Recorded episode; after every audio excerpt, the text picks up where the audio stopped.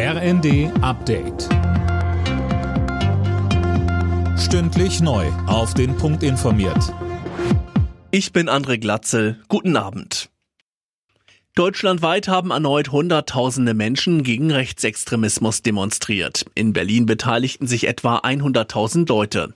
Genauso viele waren es laut Polizei in München. Die Veranstalter sprechen sogar von 250.000. Die Demo wurde aus Sicherheitsgründen abgebrochen.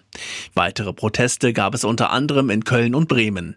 Bundespräsident Steinmeier sagte in einer Videobotschaft zu den Demos, Sie alle haben eines gemeinsam. Sie stehen jetzt auf gegen Menschenfeindlichkeit und Rechtsextremismus. Sie wollen auch in Zukunft frei und friedlich zusammenleben.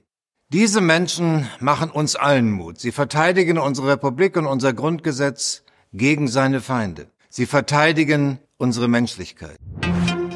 Im Streit um das Kindergeld hat SPD-Chef Klingbeil die Pläne von Finanzminister Lindner kritisiert. Der Bild am Sonntag sagte er, dass die Pläne ungerecht seien.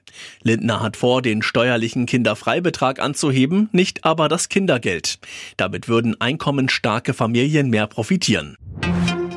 In Deutschland haben vier von zehn Rentnern monatlich höchstens 1250 Euro netto zur Verfügung. Das geht laut Redaktionsnetzwerk Deutschland aus Berechnungen des Statistischen Bundesamtes hervor. Mehr von Tim Britztrup. Jeder vierte Rentner muss sogar mit weniger als 1000 Euro auskommen. Betroffen sind vor allem Frauen. Linken Politiker Barth spricht von einem Armutszeugnis für unser Land. Rentner seien die Hauptverlierer der Inflation. Er fordert eine einmalige zusätzliche Rentenerhöhung um 10 Prozent. Im Schnitt lag die Rente im Jahr 2022 bei Männern bei 1728 Euro, Frauen bekamen durchschnittlich 1316 Euro.